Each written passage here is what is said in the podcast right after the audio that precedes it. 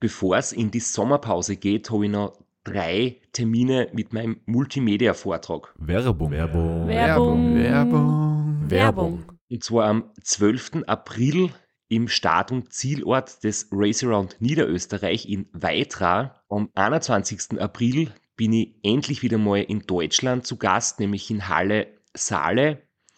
Und nach fünf Jahren Pause bin ich am 25.05. wieder in Kärnten.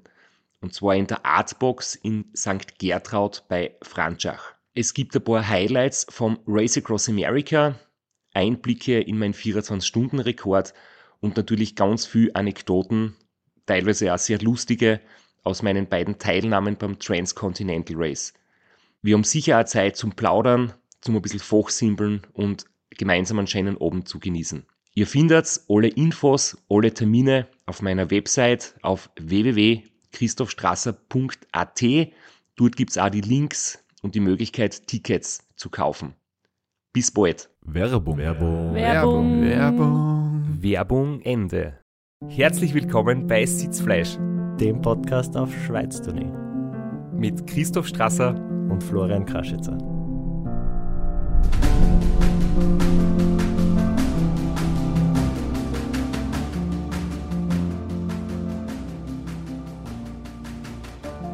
Du hast mir mit der Eröffnung wieder mal rausgebracht. Ich habe mir das echt überlegen. Wer wird's was an? Das nächste Mal mit Namensschilder. Na, ob ich noch erwähnen muss, dass wir über Langstreckenradfahren, Ultracycling reden oder ob das die Leute eh schon wissen.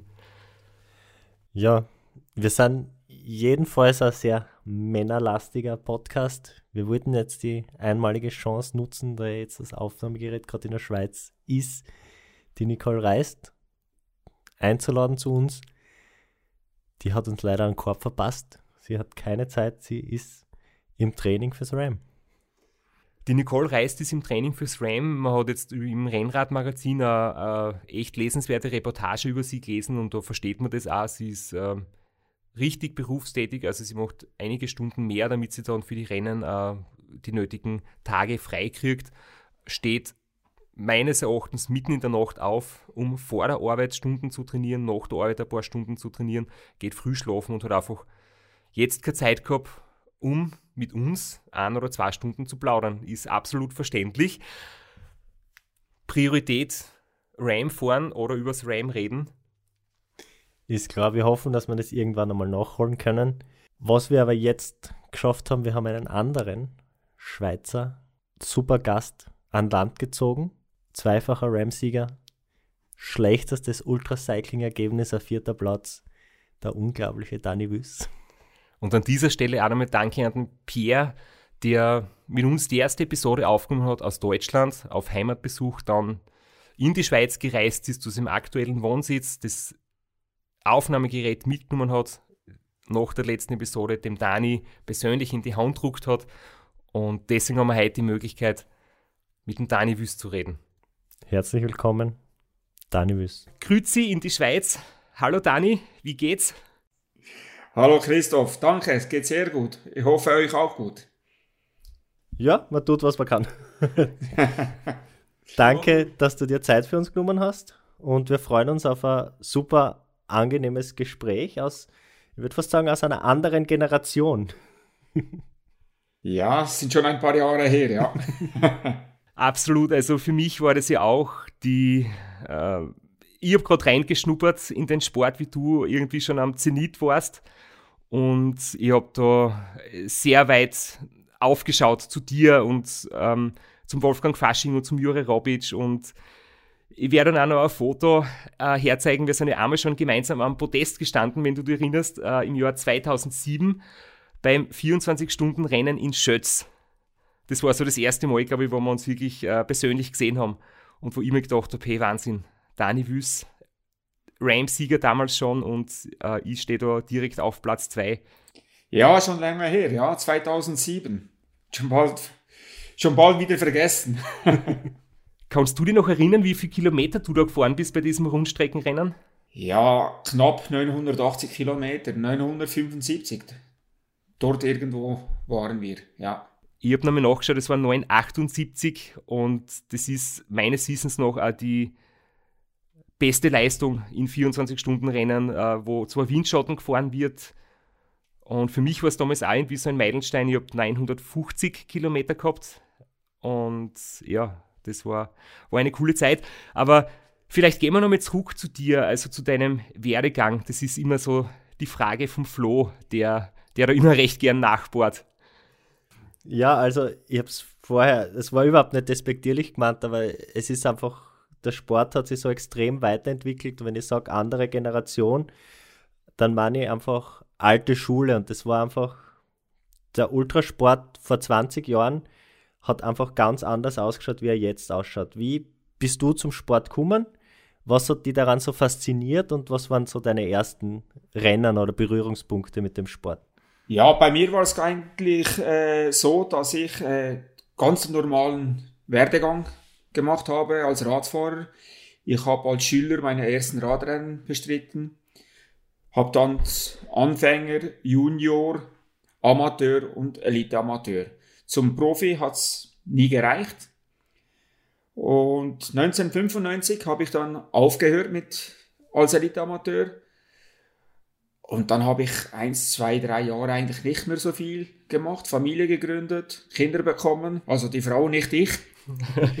und dann äh, irgendwann hat mein Bruder etwas erzählt von einem 24-Stunden-Rennen, eben das 24-Stunden-Rennen Schötz und vom Radmarathon Bern, Bodensee, Bern. Und da bin ich dann ja, hellhörig geworden und habe mich dann auch informiert. Dann habe ich gesehen, 620 Kilometer, Bern, Bodensee, Bern. Und habe mir mal das Teilnehmerfeld angesehen und habe gesehen, dass dort auch ein gewisser Schweizer, Name habe ich vergessen, am Start ist und der wollte dort die REM-Qualifikation fahren. Und so habe ich mich dann spontan auch angemeldet, weil mein Bruder es auch fahren wollte. Und ich habe gedacht, was mein Bruder kann, kann ich ja auch. Und so stand ich, das war 2000, 2001, glaube ich, stand ich da am Start. Und es ging sehr, sehr gut. Er kam, sah und siegte, hat einen großen Vorsprung und so hat es dann bei mir das innere Feuer ein bisschen geweckt.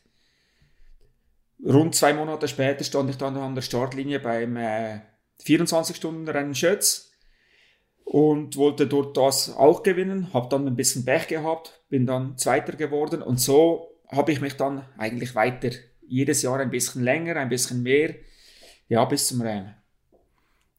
Wann hast du das erste Mal, äh, also du hast gesagt, Bern, Bodensee, Bern, das war der erste Berührungspunkt, du hast das erste Mal davon gehört, dass man sich für ein Ram qualifizieren kann, dass es das Rennen gibt. Äh, aber wann hast du das erste Mal ernsthaft gedacht, da kann ich mitfahren, da möchte ich gern mitfahren? Ja, das war im Frühjahr 2005.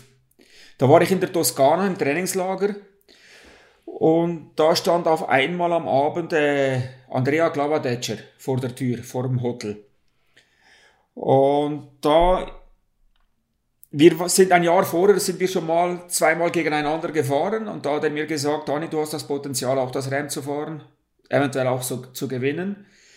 Und dann im Frühjahr in der Toskana stand der Glavi da und hat mich dann nochmals bearbeitet und da hat er mir dann auch ganz klar gesagt, Dani, los, wenn du nur einmal ans Rennen gehst oder gehen kannst vielleicht, dann schau, dass du ein gutes Team hast.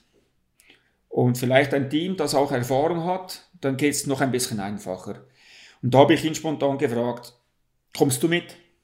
Dann hat er mir gesagt, Dani, ich weiß nicht, ob ich der Richtige bin, aber ich kenne da jemand, der passen würde und äh, mein Teamchef, Christian Hoppe. Ja, und so hat es dann ergeben, dass wir uns getroffen haben und dann musste natürlich zuerst das Finanzielle geklärt werden und das Team war dann eigentlich auch kein Problem mehr. Ich konnte das ganze Team von Klavi übernehmen und so haben wir uns dann im Februar oder März 2006 entschieden, ans Rennen zu fahren, ja. Und zum Andrea Klavedetscher, ich bin ja auch ein bisschen Freak, wenn es um Statistiken geht und vielleicht äh, kennen ihn auch nicht viele von, von denen, die uns jetzt zuhören. Äh, Andrea Klavedetscher ist viermal das Ram gefahren selbst und hat es einmal dann auch gewonnen. Das heißt, er ist da einfach so ein Experte und später ist er dann auch als Coach sehr aktiv und, und tätig worden, hat, hat einige Radlfahrer betreut und gecoacht, aber er, glaube ich, ist einfach wirklich einer, der selbst weiß, worum es geht. Ja, ganz klar. Meine, viermal selber das Rennen gefahren, hat selber seine Erfahrungen gemacht und eigentlich immer mit dem Grundteam, dasselbe Grundteam dabei gehabt. Also riesengroße Erfahrung halt. Aber bevor es zum Ram gegangen ist, hast du auch mehrmals ein Rennen absolviert, das, glaube ich, alle gefahren sind. Alle, mit denen wir bis jetzt geredet haben. Der David Nisch, der Philipp Keider, der Flo selbst, ich selbst, alle waren einmal bei dem Rennen dabei. Beim Glocknermann. Unser absolutes Lieblingsrennen da in dem Podcast. Das ist wie die Geburtsstunde für alle Ultraradlfahrer, Glocknermann. Ja, ist ein super Rennen, sehr gut organisiert und auch von der Strecke her natürlich äh, fantastisch. Auch mit den, mit den Bergen und so. Und ja, in Österreich gibt es ja keine flachen Berge, gleich wie hier in der Schweiz. ja. Nur habe ich das Gefühl, dass in Österreich die Berge noch ein bisschen steiler sind. wie oft warst du beim Glockenmann dabei? Zweimal, dreimal? Ich glaube, ich war dreimal am Start. Dreimal, ja. Und viele andere Platzierungen als Platz 1 hat es nicht gegeben, oder? Nein, ich habe jedes Mal gewonnen, ja. ja. ja. Und ich weiß nämlich noch, ich bin beim, äh, wie ich beim Glockenmann gewonnen habe, 2007, ähm, da habe ich, glaube ich, deinen Streckenrekord um vier Minuten oder so sogar verbessert und und ich war aber mit Marco Balo sehr lang gemeinsam unterwegs. Erst, erst die letzten 100 Kilometer haben wir dann quasi uns getrennt.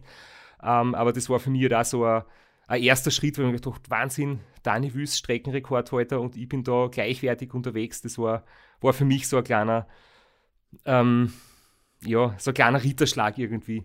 Aber, Startschuss. ja, genau. Aber du bist ja dann 2006 das erste Mal beim Ram gestartet. Und bevor wir jetzt reden, wie es gelaufen ist, ich habe, glaube ich, irgendwo einmal gelesen, war es in einem Bericht oder in einem Video oder in einem Interview von dir, Stimmt es, dass du 2006 mit einem Stahlrahmen unterwegs warst, mit einem richtig bewusst gewählten älteren Radlrahmen? Nein, das war 2009. Okay, 2009 2009, sogar. ja. Aha. 2.6, 2.07 bei meinen ersten beiden Rams bin ich äh, mit einem normalen Carbonrad gefahren. Mhm. Ja. Erst 2009 sind wir dann das erste Mal mit einem Stahlrahmen unterwegs gewesen. Zu Zeiten von Fausto Coppi, Fertig und so. Ein gleiches Modell. Und das war die bewusste Entscheidung wegen Komfort oder wegen äh, ja. der Vibrationen? Ja, genau. Einfach auch der größere Radabstand und so. Das war ein richtiger Cruiser war das. Schön gemütlich zum Fahren. Eine Harley. Harley, richtig, ja. Du bist 2006, jetzt können wir es ja ansprechen, der erstes Ram gefahren. Wo, wie hast du die qualifiziert dafür? Äh, in, in welchem Rennen hast du die, die Quali geschafft? Und war das zu dem Zeitpunkt, du hast gesagt, im Trainingslager im Frühjahr ist der Entschluss gefallen? Dann ist eine relativ kurze Zeit bis, bis zum Start. Wie hast du die Monate da organisatorisch verbracht? Also qualifiziert habe ich mich, ich bin eigentlich nie ein richtiges Qualifikationsrennen gefahren. Ich bin 2005 noch das XX-Alp gefahren und sonst noch zwei oder drei andere Rennen. Und anhand von den Resultaten äh, haben sie mich einfach starten lassen, ja. Da war ja sicher auch mit Glavadetscher Andrea und die, die haben dann hintenrum auch noch das in, äh, für mich gesprochen, dass ich da starten kann. Aber eine richtige Qualifikation bin ich nie gefahren. Und ja, im Februar, März sind wir dann das erste Team-Meeting. Da war Glavi, Hoppe und sonst noch ein Kollege von mir. Wir waren zu viert. Und dann haben sie mich gefragt, Anne, hast du ein Team? Dann habe ich gesagt, nein, Hans-Peter und sonst eigentlich niemand. Und dann haben sie während 15 Minuten telefoniert und 10 Minuten, Viertelstunde später stand das Team. Einfach die Leute haben sich wirklich ganz spontan eigentlich so kurze Zeit vor dem Start, vier Monate vor dem Start, haben sie sich, war das Team beisammen. beisammen. Also ganz, ganz kurzfristig alles zusammen, ja. Und vom organisatorischen her, ich muss einfach nur schauen, dass ich das Geld zusammenbringe und der Rest haben sie mir alles übernommen. Muss ich gar nichts machen. Zur Qualifikation möchte ich noch was ergänzen. Es war ja zu deiner Zeit äh, wesentlich schwieriger, die Quali zu schaffen, da waren die Kriterien viel, viel schwerer und es hat sich jetzt in den letzten Jahren ja so etabliert, es gibt immer mehr Ultraradrennen und es mittlerweile gilt fast jedes Rennen als Quali, wenn man in der Karenzzeit durchkommt. Und zu deiner Zeit, ähm, das war wie, wie ich angefangen habe, da hat es viel weniger Qualifikationsrennen gegeben und da war das Limit echt hoch. Also da war es wirklich sehr selektiv und du hast müssen gezielt ein Rennen ähm, dir aussuchen. Da hat es nur drei oder vier in Europa gegeben, wo die Quali möglich war und das nicht nur in der finnischer Zeit schaffen, sondern in wesentlich schneller als die finnischer Zeit. Und nachdem du ja das XX Alps gewonnen hast, das ist ja ein Rennen über, ich glaube, 50 Alpenpässe und 2500 Kilometer. Werbung. Werbung. Werbung. Werbung. Werbung. Flo, bist du auch schon so aufgeregt, wenn du an den April denkst? Jedenfalls, äh, wenn du das gleiche meinst wie ich, dann bin ich schon sehr voller freudiger Erwartung. Voriges Jahr haben wir erstmals einen Live-Podcast gehabt und weil das einfach so ein super schöner Abend war, werden wir das wiederholen. Und zwar dieses Mal im Zuge des Neusiedlersee Radmarathons in Mörbisch. Ja, und zwar werden wir uns am Freitag, dem 19.04. im Strandhaus Mörbisch die Ehre geben und mit einem unglaublichen Überraschungsgast äh, einen Live-Podcast aufnehmen. Also allein schon wegen dem Gast bin ich so nervös. Ich hoffe, dass du nicht dich ins Publikum setzt äh, und zuhören wirst, aber ich muss sagen, der, der Gast ist wirklich grandios und ich würde sagen, wir hören einfach einmal, was er zu dem Ganzen sagt. Hallo, Johnny Holand hier. Heute stehe ich natürlich wieder am Start beim Neusiedlersee Radmarathon. Immer ein Highlight des Jahres. Nebenbei bin ich auch live beim Podcast beim Neusiedler Radmarathon. Es wird mich natürlich riesig freuen, wenn ihr live dabei seid und dass wir vielleicht kurz über ein paar Höhepunkte aus meiner Karriere reden können. Sehen wir uns dann. Wer die legendäre Stimme noch nicht erkannt hat, das war Johnny Hogerland, legendärer Fahrradprofi und Pensionsbetreiber in Kärnten. Ja, und noch unter anderem dreimaliger Teilnahme oder Finish bei der Tour de France, jetzt auch im, in der Radmarathon-Szene sehr erfolgreich und sehr umtriebig. Und ja, wir freuen uns sehr, dass wir mit ihm äh, den Abend gestalten können. Und natürlich haben wir auch was zu gewinnen. Und zwar gibt es für zwei Personen jeweils ein Ticket und einen Startplatz für entweder Zeitfahren oder Radmarathon. Zeitfahren ist am Samstag, Radmarathon am Sonntag. Das heißt, es sind zwei Tickets, zwei Startplätze und gewinnen tun die, die folgende Frage richtig beantworten. Wie viele Tage ist Johnny Hogerland bei der Tour de France 2011 im rot-weiß gepunkteten Bergtrikot unterwegs gewesen? Schickt unser E-Mail an sitzfleisch.christophstrasser.at. Wir freuen uns auf eure Teilnahme, wir freuen uns auf äh, den Live-Podcast im Strandhaus und vor allem auf unsere Teilnahme, weil wir beide haben auch eine Startnummer und werden Samstag beim Zeitfahren dabei sein. Ja, und werden uns wieder mal mit den Besten der Szene messen. Du wahrscheinlich ein bisschen kompetitiver als ich, aber ich freue mich immer wieder, wenn ich mir aufs Zeitfahrrad setzen kann. Heuer bin ich ohne Scheibe am Start, weil du meine Scheibe ja verkauft hast. Vielleicht können wir noch in der Leihgeschäft einfällen. Werbung. Werbung. Werbung. Werbung. Werbung Ende. So ähnlich wie das Race Around Austria, nur noch mehr Höhenmeter. Ich glaube, da ist die Qualifikation mehr als fällig. Auch, auch wenn das nicht als Quali-Rennen gelistet war, weil es damals halt noch so wenig Quali-Rennen gegeben hat. Ja, ja, aha, richtig, ja, ja. Eben, Bern-Bodensee wäre ja auch Qualifikationsrennen gewesen. Und äh, man konnte ja das als Solostarter machen oder in, in, im Haufen, großen Haufen starten. Aber bei mir war es ja eigentlich immer so, dass ich die Rennen, gleich wie der Glocknermann von der Sobodan, war ich dann immer alleine unterwegs. Dann habe ich sie eigentlich auch immer im Einzelzeitfahren, Rhythmus gefahren. Wie, wie war das für dich mit deinem Beruf? Weil du hast ja auch schon, äh, glaube ich, seit jeher den, den gleichen Job wie jetzt, oder? Sprich, du arbeitest in einem, in einem Betrieb, wo es drei Schichtbetrieb gibt, äh, wo du teilweise in die Nachtschicht gehen musst, wo du, ähm, wenn ich das richtig verfolgt habe, teilweise Urlaub genommen hast vor dem RAM, einige Wochen, damit du halt wirklich durchgehend trainieren kannst. Ja, eigentlich habe ich immer 100% gearbeitet Und eben dadurch, dass ich ja Schicht arbeite, habe ich dann halt immer einen halben Tag Zeit gehabt zum Trainieren. Und äh, ja, der Schlaf ist dann manchmal ein bisschen zu kurz gekommen, aber von dem her gesehen war das eigentlich okay so. Und ja, ich musste halt Urlaub nehmen, Urlaub oder unbezahlter Urlaub, so dass ich mich dann auch vorbereiten konnte für die Wettkämpfe. Du hast dann innerhalb kürzester Zeit das Budget aufgestellt. Jetzt verdient man in der Schweiz relativ gut, aber die Lebenserhaltungskosten sind natürlich auch dementsprechend hoch. Wie schwer oder wie leicht ist es dir gefallen, da dies, dieses Budget vor allem in so kurzer Zeit aufzutreiben, was wahrscheinlich noch ein bisschen schwieriger ist, wie wenn man das länger planen kann?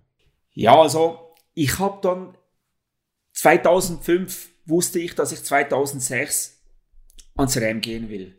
Und in dem Jahr lief es ja wirklich super für mich. Beim Glockner gab es ja damals noch 2000 Euro Preisgeld. Beim Ratta gab es auch 2000 Euro Preisgeld. Und so konnte ich eigentlich mit dem Preisgeld meine Spesen alles decken. Und konnte so das Sponsoringgeld, das ich dann da hatte, eigentlich schon alles auf die Seite legen für das nächste Jahr. Und darf ich, darf ich ganz kurz äh, dazwischen haken, weil mir fällt eine Geschichte ein zum Glocknerman Preisgeld. Äh, bei mir war das so, ich bin ja dann unterwegs gewesen auf Streckenrekordkurs und ich habe auch gewusst, es gibt Preisgeld und auf der Homepage ist gestanden, es gibt für einen Streckenrekord zusätzlich 2000 Euro Preisgeld. Und da war ich so motiviert und ich glaube, das hat mit, mitgeholfen, dass ich es dann um vier Minuten geschafft habe. Und dann im Ziel habe ich gefragt, wie es jetzt ausschaut, haben sie gesagt, na, da gibt es keine extra Prämie. Das haben sie von der Homepage gelöscht gestern. Das ist eine, Falschinfo. und, aber ja, das waren halt noch in dieser Zeit uns wirklich noch Preisgeld geben. Aber ich glaube, für dich, äh, du kommst aus der Schweiz mit ein paar Leuten, du ist äh, für den ersten Platz quasi, dass du halt gerade die Ausgaben abdeckst. Und für mich als Einheimischen ist dann halt ein, zwei Partys überblieben an, an Taschengeld. Jetzt hat er die perfekte Vorlage für die beste Geschichte eigentlich. Und jetzt erzählt das nicht. Jetzt muss ich ihn da ein bisschen hinbringen, den Strasser. Was, hat dann, was hast du denn dann gemacht mit dem Preisgeld nach der Party? Ja, wir sind, wir sind fortgegangen mit dem Geld und ich habe den Heimweg nicht mehr geschafft und habe dann irgendwo auf einer Parkbank übernachtet und mit dem restlichen Preisgeld im Hosensack? Ja, genau. Und am nächsten Tag bin ich dann heimgegangen und habe mir gedacht, zum Glück ist mein ganzes Geld noch in der Hosentasche. Ah, so wild war's. ja, da waren wir noch müde jung. vom Wettkampf. da waren wir noch jung, da ist das noch gegangen. Ja, ja, das ist so, ja. Definitiv. Nein, bei, bei mir war es ja klar, ich meine, die Wettkämpfe mit dem Team und so, das hat auch immer wieder viel Geld gekostet. Das muss ich dir ja nicht sagen. Das äh, ist eigentlich ein teures Hobby, das wir da haben. Wie ist denn generell der Stellenwert vom Ultraradsport in der Schweiz? Hat sich das vielleicht geändert jetzt über die Jahre oder wie war das damals? Weil das ist sicher was, wo wir in Österreich, ich sage jetzt einmal, recht gute Ausgangsposition haben. Es ist ein Sport, der, der sehr bekannt ist. Es gibt ein paar Athleten, die recht bekannt sind und es ist natürlich bei der Sponsorensuche auch etwas einfacher wahrscheinlich, als wenn man wo ist, wo der Sport unbekannt ist oder einen sehr geringen Stellenwert hat. Nein, Fakt ist, der Stellenwert hat der Ultraradsport hier in der Schweiz eigentlich keiner. Das ist äh, nur eine kleine Anekdote. 2013, glaube ich, bei meinem letzten RAM vorgängig, hat mir George Kern, dazu mal der Big Boss von IWC, von meinem Hauptsponsor, hat er mir ganz klar gesagt, Danielos, du bist ein ganz feiner Kerl, du bist mir sympathisch, ich mag dich, darum machen wir das weil werbetechnisch bringt uns das nichts. Das war eigentlich Gutwill, alles Gutwill. Und meine Fernsehpräsenz haben wir hier in der Schweiz keine. Und das ist, weißt du ja selber auch, wenn du irgendwo Medien hast hinten dran, mit Fernseh oder so, Werbemöglichkeit, dann ist es lukrativ oder interessant, aber so ja, das ist, das ist halt mal so. Das ist unser Schicksal hier in der Schweiz. Ja, ja und, und Social Media, Facebook und Instagram hat es damals noch nicht gegeben zu der Zeit, weil das ist jetzt natürlich auch eine Möglichkeit, wo man sich selbst irgendwie mehr Aufmerksamkeit äh, schaffen kann, wenn es nicht über die großen Medien geht, zum Beispiel. Ja, sicher. Aber ich bin eigentlich nicht der Typ dazu. Ich sitze lieber auf dem Rad als vor dem Computer. Jetzt muss man ganz kurz für unsere jüngeren Zuhörerinnen ganz kurz sagen, dein erstes RAM 2006, das iPhone gibt es erst seit 2007. Also du hättest auch gar nicht die Möglichkeit gehabt, große Social Media Präsenz aufzubauen. ja, das ist so, ja. 2006 ein Rookie Ram mit einer erfahrenen Crew. Seid ihr damals schon mehr oder weniger auf der jetzt aktuellen Strecke gefahren, von Annapolis nach umgekehrt von äh, Oceanside nach Annapolis oder war das ein Jahr mit irgendwelchen Ausreißern?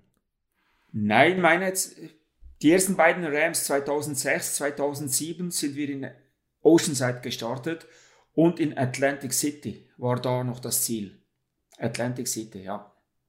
Ich glaube, da war die Strecken sehr ähnlich, oder aber quasi nur das Finish war dann weiter an der Küste, ein bisschen Stücke weiter im Norden, aber so durch die, durchs Monument Valley, durch Kansas, durch die Appalachen war es sehr, sehr ähnlich. Das war, das war glaube ich, alles dasselbe, was ich mitbekommen habe dazu mal.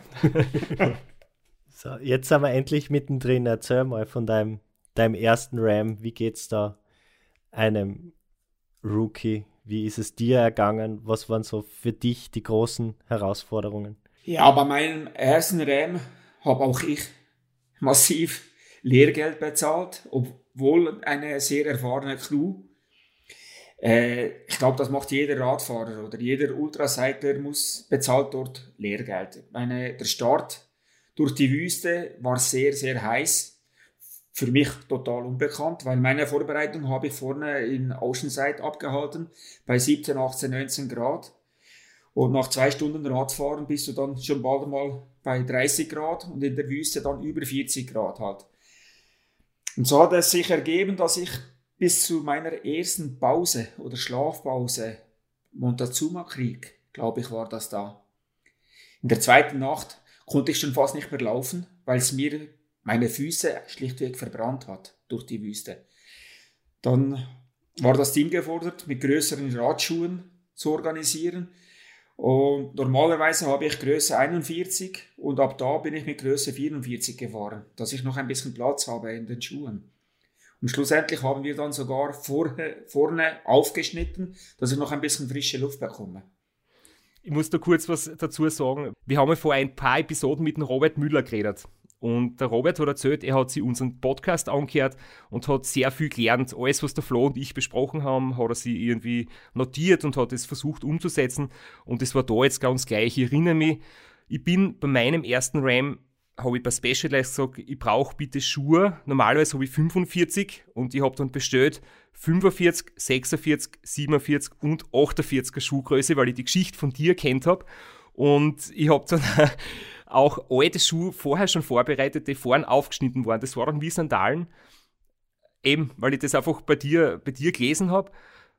Und lustigerweise habe ich dann gemerkt, dass das Problem mit den brennenden Füßen, weil es von unten her so heiß ist, ähm, das ist bei mir zum Beispiel gar nie so aufgetreten. Ich habe andere Baustellen gehabt bei meinem Körper, aber das ist halt sehr individuell. Ja, sicher. Das ist, das ist so. Meine meine brennenden Füße, da gibt es mittlerweile gibt's so viele Sachen, da man, dass man da machen kann. Ich bin dann zum Beispiel äh, meine letzten beiden Rams 09 und 2013 bin ich Mittelfuß gefahren. Hatte ich überhaupt keine Probleme mehr.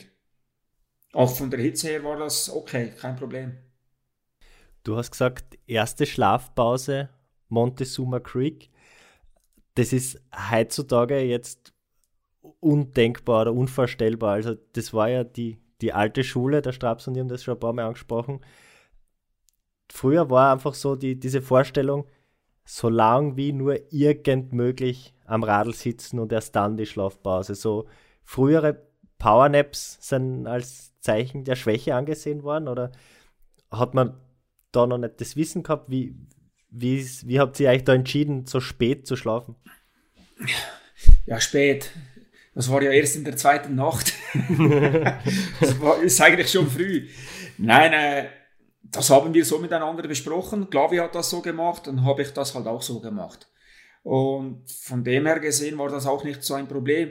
Bei mir war es ja so, da ich gewohnt bin, in der Nacht zu arbeiten, von den Schichten her, hatte ich auch keine Probleme in der Nacht zum Radfahren. Ich habe, wenn ich dann gehört habe, dass gewisse Radfahrer in der ersten Nacht schon mit Sekundenschlaf haben, Probleme haben, das war bei mir nie der Fall.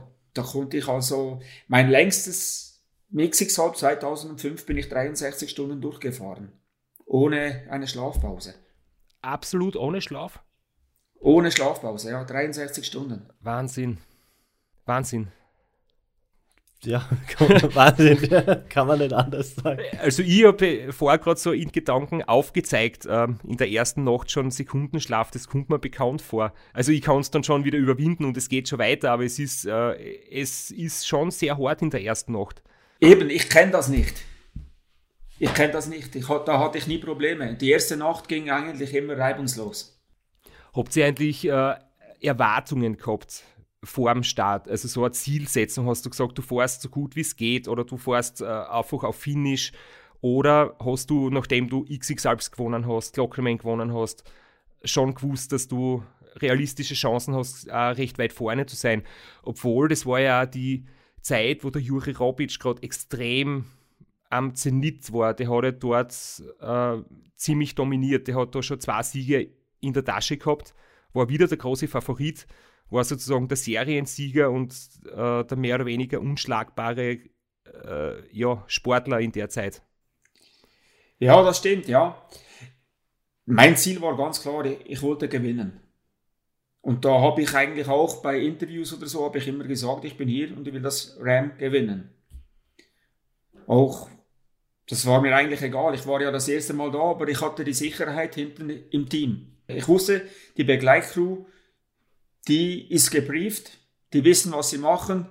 Ich musste ja nur Rad fahren. Der Straps hat gesagt, es hat zu der Zeit relativ wenig Ultrarennen in Europa gegeben. Bist du vor dem Ram schon mal auf den Juri Robic getroffen? Seid ihr schon mal gegeneinander gefahren? Oder war das der erste, das erste Zusammentreffen? Das war das erste, 2006 war das erste Zusammentreffen, ja. Das war das erste Mal, ja. Und wie hast du das mitgekriegt? Äh, der Jure ist ja dann nicht äh, durchgekommen. Er ist am Wolf Creek Pass oder irgendwo in den Rocky Mountains dann ausgeschieden mit einer Problematik, die ich selbst auch gut kenne, nämlich mit Lungenödem oder einfach Lungenproblemen. Ähm, hat die das beschäftigt oder hast du das überhaupt mitbekommen oder ist dir das gar nicht gesagt worden oder bist du dann einfach äh, dein Rhythmus weitergefahren. Weil ich muss sagen, ich bin auch sehr Wettkampf, wettkampfmäßig eingestellt und mich beschäftigt es schon, was die Konkurrenz macht. Also mich motiviert es oder stresst es halt, wenn, wenn die anderen ja, zu weit vorn sind oder, oder mir im Nacken sitzen. Ja, doch, ich habe es mitbekommen, was mit Jure geschehen ist. Wobei, ich muss ehrlich sagen, ich war damals mit mir selber sehr beschäftigt über die Rockies. Weil, wie du ja sagst, du hast ja deine Erfahrungen auch gemacht, habe ich meine Erfahrungen selber auch gemacht. Für mich war komisch, weil kurz vor den Rockies ist mein Teamarzt das erste Mal in den Basegear gesessen. Und ich weiß noch, in der Abfahrt vom Wolfkriegspass, ich weiß nicht mehr, wie das Dorf heißt oder die Stadt heißt, die erste Stadt nach dem Wolfkrieg, musste ich an einer Ampel warten und ich habe in der Abfahrt habe ich einen Camelback gehabt, habe mich immer wieder flüssig ernährt. Und bei der Ampel, wie ich dort stand, bekam ich auf einmal Atemprobleme. Und da habe ich wirklich das Gefühl gehabt, wie mir einer die Lungen zusammendrückt. Und ich konnte nur noch sehr oberflächlich atmen.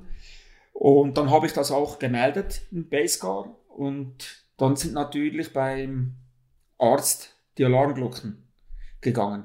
Da haben sie mir massiv das Trinken reduziert und dann haben sie mich voll über die Rockies rübergepusht. Also das war wirklich ein echter Kampf. Bis Ausgangs Rockies und da habe ich dann eine kurze Powernap machen können, aber das war Horror. Ich hatte wirklich Panikattacken, weil ich zu wenig Luft bekam. Und äh, bei mir war es genau gleich. Ich hatte auch ein leichtes Lungenödem, konnte es trotzdem ein bisschen durchziehen. Aber ich hatte auch die, die Kieferhöhlen und Stirnhöhlen alles voll mit, mit Schleim und so.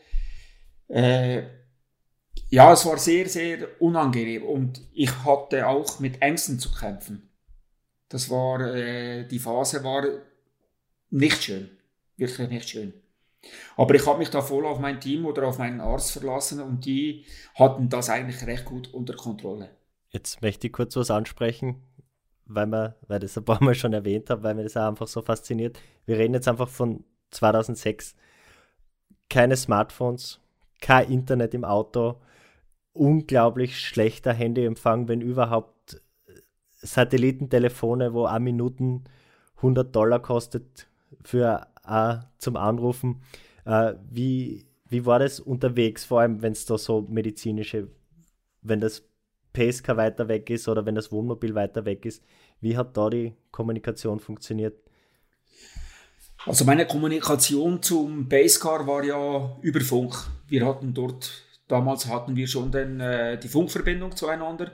Wir konnt, ich war eigentlich immer online mit ihnen. Ich habe alles gehört, was im Basecar von sich ging. Und so war ich ja eigentlich nie alleine. Und ich habe auch da Musik hören können und so. Das, das funktioniert alles sehr, sehr gut.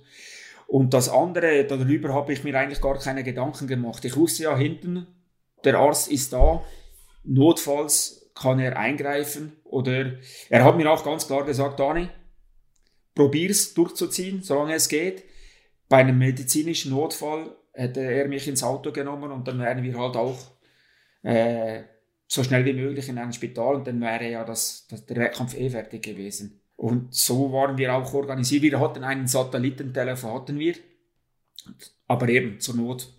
Du beschreibst jetzt den, den Kampf mit dir selbst, gegen dich selbst. Wann im Rennen hast du das erste Mal das Gefühl gehabt, ich kann das gewinnen, ich bin auf Siegkurs oder ich bin sehr gut unterwegs? Wann hast du dir das erste Mal das vor, vor deinem inneren Auge gesehen oder vorgestellt, dass es ganz gut laufen könnte? Boah, es ist, ist halt schon lange her. Aber äh, ja, in den Appalachen war ich dann vorne weg. Und dort hatte ich, glaube ich, drei, vier Stunden Vorsprung auf Biasolo, Fabio, den Italiener. Und äh, jetzt habe ich es. Nein, sicher war ich mir ja eigentlich nie, weil beim Rem kann, kann auf den letzten 100 Kilometern noch so viel passieren. Äh, sicher bist du erst, wenn du über der Ziellinie bist. Aber wenn du als Schweizer, der im Wallis wohnt, in den Bergen unterwegs ist, äh, wird nicht mehr viel anbrennen normalerweise. ja, aber eben, meine, ein blöder Sturz, Sekundenschlaf, wie wir schon gesprochen haben, oder ein Auto von hinten rammt dich, dann ist alles vorbei. Also wirklich, ein Ziel ist man erst, wenn man über der Ziellinie ist. Und was damals noch nicht da gewesen ist und was es mittlerweile schon öfters gegeben hat, du als der Erste, der als Rookie das Rennen gewonnen hat. Also du bist wirklich der erste Rookie, der, abgesehen jetzt von den Pionieren in, in den 80er Jahren, ich meine, beim ersten Rennen muss einer gewinnen, der das erste Mal mitmacht, logischerweise. Aber das hat es dann eigentlich jahrzehntelang nicht gegeben, dass jemand bei der ersten Teilnahme gewinnt und du hast den Band gebrochen. Das war 2006. Wirklich deine Ja. große Leistung. Ja, so haben sie mir es gesagt, ja. Dass ich der erste Rookie bin. Ja, das ist so. Ja, war sicher schön. Und, äh, aber eben, noch einmal, äh, ohne ein gut funktionierendes Team funktioniert das auch nicht. Geht das auch nicht. Aber das muss ich ja dir nicht sagen, das weißt du mittlerweile zur Genüge. Oder Ja, selbst. das, das wissen wir alle und das betonen wir auch recht oft. Und ich glaube, das, das haben manche Leute, vielleicht können es nicht so ganz nachvollziehen, wenn man das einmal selbst erlebt hat. Wie du auch gesagt hast, wenn man Angst hat am Radl, wenn man sich unsicher ist, wenn man äh, Panik hat oder irgendwie einfach sich fürchtet vom Ausscheiden. Ähm, da ist einfach ein Doktor, dem man extrem gut vertraut, einfach wichtig. Vielleicht kann er gar nicht so extrem viel ausrichten, aber einfach, wenn er etwas zu dir sagt, wenn er zu dir sagt, alles in Ordnung, dann hast du einfach wieder ein gutes Gefühl. Es ist ja psychologisch so wichtig. Ja, sicher, ganz klar. Das, das ist so. Nein, ich wusste ja, wenn es gefährlich wird, nimmt er mich vom Rad. Das hat er auch meiner Familie versprochen. Und solange das nicht passiert, ist alles gut, kann man weiterfahren. Jetzt habe ich äh, eine zweiteilig, eigentlich sind es zwei Fragen, aber ich stelle es jetzt in einer. Also jetzt äh, 15, 16 Jahre nach dem Ram-Sieg, wie fühlt sich das an? Und wie hat es sich in dem Moment angefühlt? Was waren so als festgestanden ist, du bist der Ram-Sieger 2006, was ist da da durch den Kopf gegangen und, und wie schaust du da jetzt zurück auf den Moment? Also rückblickend weiß ich, dass ich das Ram gefahren bin, dass ich das Ram auch zweimal gewonnen habe. Und äh, es waren Riesenerfahrungen, auch vom Land her und so. Und äh, es war eine super schöne, tolle Zeit. Wenn man es nochmals machen könnte, würde man wahrscheinlich nochmals machen. Aber ich habe jetzt nicht irgendwie das Gefühl, dass ich jetzt der Superhero bin.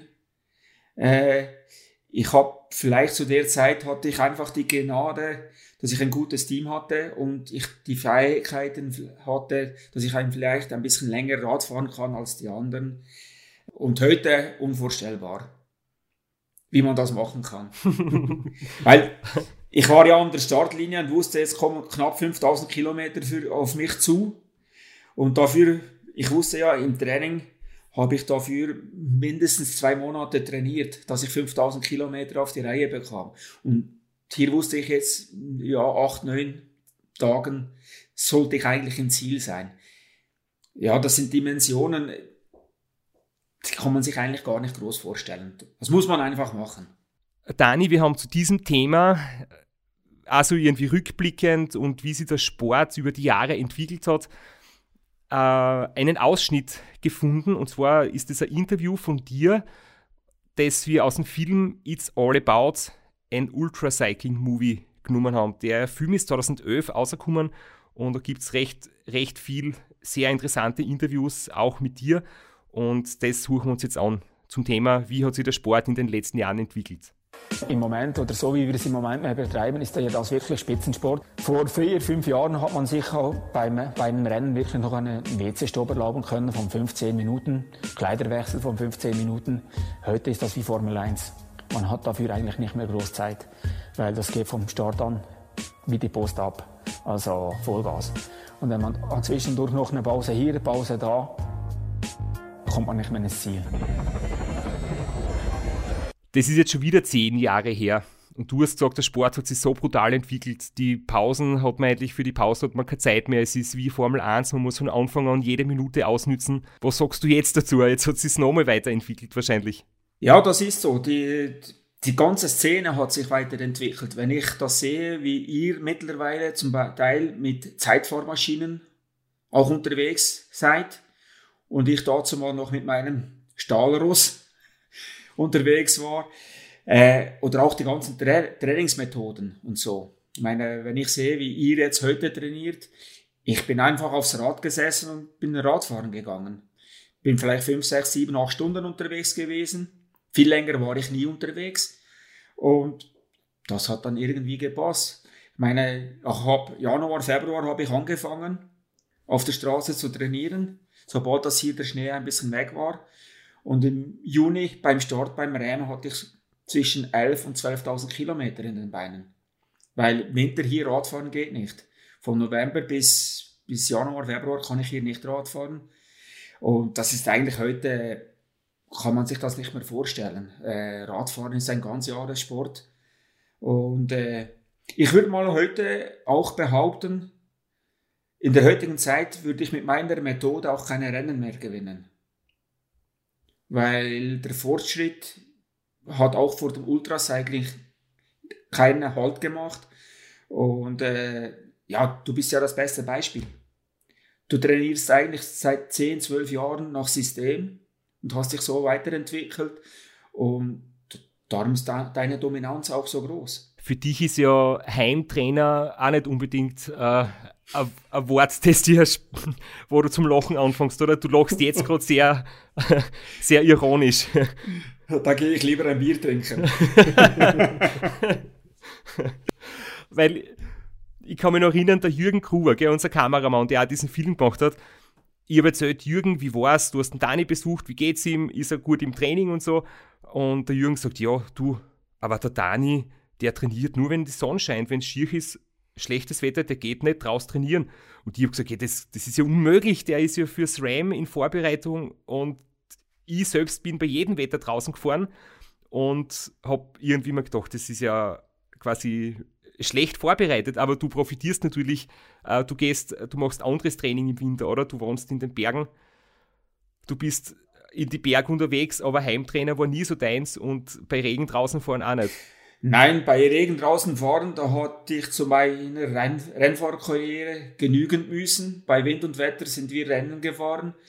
Also das wusste ich, das kann ich. Das muss ich nicht mehr trainieren. und ja, im Winter bin ich dann auf den Langlaufskis oder Skitouren. Einfach Sport allgemein. Fitness ein bisschen, Krafttraining. Äh, das war okay so, ja. Es ist immer schwierig, Sportler aus verschiedenen Generationen zu vergleichen. Aber nachdem du jetzt selbst das Fass aufgemacht hast, wie würdest du jetzt selbst deine Zeit von 2006 einschätzen? Mit im, im Rückblick, würdest du sagen, also du bist da mit einer anderen Zielsetzung ans, an den Start gegangen. Wir betonen das immer wichtig, immer wieder, wie wichtig Ziele sind. Wenn man mit dem Ziel an den Start geht zu gewinnen, dann schaut man halt auf die anderen. Und wenn die anderen stehen bleiben und schlafen, ist die Motivation weiterzufahren nicht so groß, weil es nicht zwingend notwendig ist. Aber wenn du jetzt auf Zeit gefahren wärst, was glaubst du, wie viel Optimierungspotenzial hätte deine Zeit? Wie viel schneller hättest du sein können 2006? Also ich würde mal sagen, 2006 ist gar keine Referenz. Da war, da war ich bei neun Tagen und elf Stunden, glaube ich, hatte ich damals. Und äh, ich bin ja da mein Rennen gefahren. Ich habe mich ja da auch nicht nach den anderen orientiert. Wir wussten, wenn wir unser Ding durchziehen können und vielleicht hatte ich ja dann auch ein bisschen Glück mit meinen Kontrahenten. Äh, Jure musste ja aufgeben, leider. Und es hat sich ja dann ergeben, auch die Witterungsbedingungen und so. Und ich weiß nicht, ob ich da schneller gefahren wäre. Fakt ist, ich habe es ja dann bewiesen, dass ich es noch schneller konnte. Später. Aber eben beim ersten Mal, äh, ja, ich hatte ja meine Erfahrung sammeln müssen und ich habe es ja dann selber gesehen, wie es dann von Jahr zu Jahr eigentlich besser ging. Auch der Körper hat es besser verdaut und äh, die Probleme sind dann auch kleiner geworden eigentlich mit den Jahren. Und du bist sogar im nächsten Jahr schneller gewesen. Du warst 2007 wieder dabei, du warst Titelverteidiger, aber du warst vor dem Start äh, ja absolut schlecht beieinander. Du hast ja mit einer Krankheit kämpft oder warst verkühlt und, und hast wieder ein sehr starkes Teilnehmerfeld gehabt. Der, der Juri Rabic war wieder am Start, der Wolfgang Fasching war am Start, der Gerhard Gulewitz war am Start und du warst quasi nicht fit und am Start? Ja, das war, äh, ich war zwei, drei Wochen, bevor dass ich abgeflogen bin, zwei Wochen vor dem Abflug nach Oceanside oder nach Los Angeles, war ich noch in einem Test in Bad Ragaz und äh, ich hatte Form. Ich war wirklich äh, sehr gut beieinander. Und auf der Heimreise habe ich mich leicht verkühlt und das ist dann nachher wirklich von Tag zu Tag schlechter gekommen und äh, bin dann rübergeflogen und wie drei oder vier Tage vor dem Start mein Teamarzt ankam, hatte ich keine Stimme mehr, hatte eine schwere Bronchitis und Stirn, Kieferhöhlen, alles voll Eiter eigentlich, alles voll entzündet. Und da hat er mich vollgepumpt mit Antibiotika. Und äh, ich weiß noch, wie er im Teammeeting zum Team gesagt haben, jetzt sind wir hier, starten wir, schauen wir mal, wie weit wir kommen. Aber er rechnet nicht, dass wir über die Rockies kommen. In dem Zustand war ich damals. Ja. Er hat wirklich damit gerechnet oder auch das Team vorbereitet darauf, dass sie mich wahrscheinlich spätestens in der Rockies vom Rad nehmen müssen. Ja, da war ich also wirklich krank. Trotzdem hast du es durchgezogen, warst im Ziel sechs Stunden schneller als 2006 und dann reicht es jetzt nur, also wir haben das Ergebnis da vor uns liegen. Es war ein unfassbar knappes Rennen. Die ersten vier innerhalb von neun Stunden auf so einem langen Rennen. Also da sieht man die, die extreme Leistungsdichte bei dem Rennen 2007. Und dann reicht es nur für den vierten Platz. Enttäuscht oder im, unter, im Anbetracht der Umstände zufrieden? Eigentlich eine Wahnsinnsleistung oder? Und, und mit, mit der Ausgangssituation durch, durchzukommen. Ja, also mein Arzt hat damals gesagt, das war die größte Leistung, die er je gesehen hat. Bei dem Zustand am Start. Und ich meine, wenn ich, ich, ich habe die letzten, am letzten Tag konnte ich nicht einmal, einmal mehr schalten. Ich konnte, weil meine Hände waren so kaputt, ich hatte kein Gefühl mehr, die Nerven waren tot. Äh, ja, ich war, im Ziel war ich dann wirklich tot. Und von dem her gesagt, gesehen ist die Leistung sicher hoch anzusehen. Äh, ja, aber ob es gesund war, ist eine andere Sache. ja, ob das RAM überhaupt gesund ist, aber das ist ja eine ganz andere Geschichte. Wir, wir haben eh schon gesagt, gesund muss man leben, um ein RAM auszuhalten. Und wenn man gesund und fit ist, dann haltet der Mensch das RAM aus. Du hast was anderes erlebt als der Straps, der sagt eigentlich, von Rennen zu Rennen werden die Probleme immer ein bisschen weniger, verlagern sie ein bisschen, fühlen sie weniger schlimm an. Du hast aber vom ersten aufs zweite RAM einen brutalen Abstieg erlebt, oder? Also dir ist deutlich schlechter gegangen in, in jeder Rennphase als 2006. Ja, ganz klar. Ich meine, spätestens oder in den Rockies hatte ich dann schon Probleme mit den Achillessehnen. Ich konnte ja nicht mehr laufen. Die Achillessehnen waren dick geschwollen. Und äh, beim Radfahren ging es einigermaßen noch. Es hat einfach immer wie eine alte Stall, Stalltüre geritscht, die man eigentlich mal ein bisschen ölen müsste. Aber der Arzt hat gesagt, passieren kann nicht viel. Solange du die Schmerzen aushältst, weiterfahren. Und der Physio hat gesagt, das Schlimmste, was passieren kann, die Achillessehne reißt. Aber beim, beim Radfahren ist noch nie eine Achillessehne gerissen. Also weiterfahren. Das klingt immer so brutal, wenn man als Außenstehender das so hört. Aber ich, ich kann es ungefähr nachvollziehen. Das ist manchmal, ist es, es ist einfach die Wahrheit. Es, es tut weh und man muss es aushalten und man kann weiterfahren. Es ist halt einfach, man muss dazu bereit sein, dass es ein paar Tage weh tut. Ja, das ist so. Das ist definitiv so. Und das ist ja, das machst du ja da schon in der Vorbereitung. Äh, das ist ja dann der mentale Aspekt. Wenn du dich darauf vorbereitest, wenn du das Gefühl hast, ein Ram einfach so zu fahren ohne Schmerzen, dann wirst du bitterböse erwachen, aber du musst dich damit einfach auch beschäftigen. Und äh, ist eine Einstellungssache, ja. Und Schmerz kann man verdrängen, das geht. Eine gewisse Zeit lang auf jeden Fall. Hm. Ja, sicher, ja, sicher. Wie war denn das dann für dich, wenn du heimkommst vom Ram, du hast das Ram zu Ende gefahren? aber du hast sicher nicht das erreicht, was, was du vielleicht erträumt hast.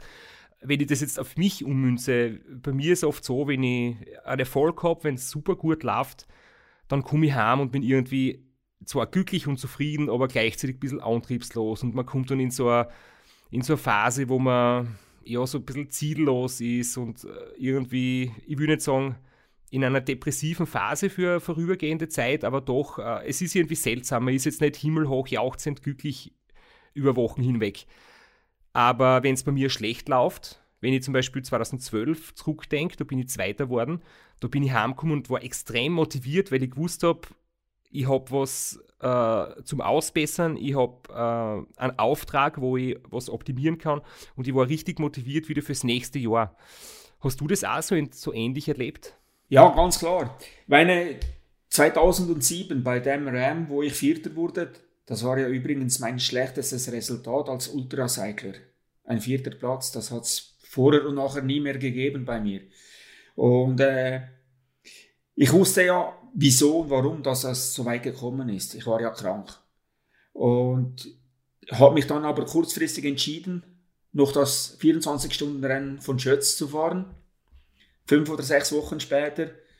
Und das war ja dann wieder ein Erfolgserlebnis. Und von dem her gesehen konnte ich mich dann so eigentlich gut überbrücken.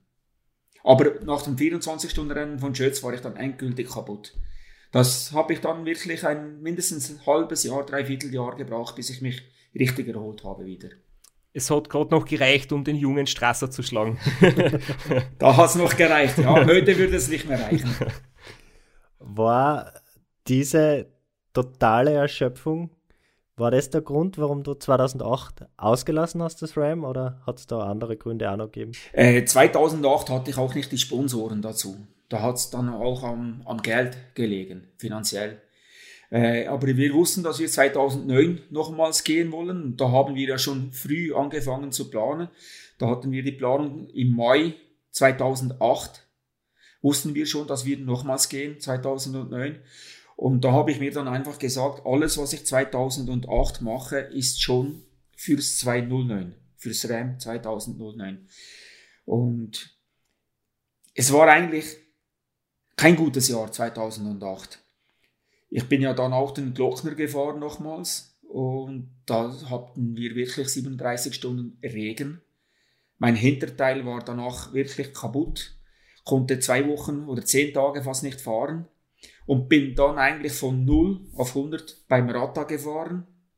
Ich war ja der Einzige, damals gab es eine, eine Kombination Rata Da war Glocknerman. Glocknerman, und Race Across the Alps, glaube ich, innerhalb von, von drei Wochen. Zwei, oder zwei, Wochen. Ja. Ja. aha.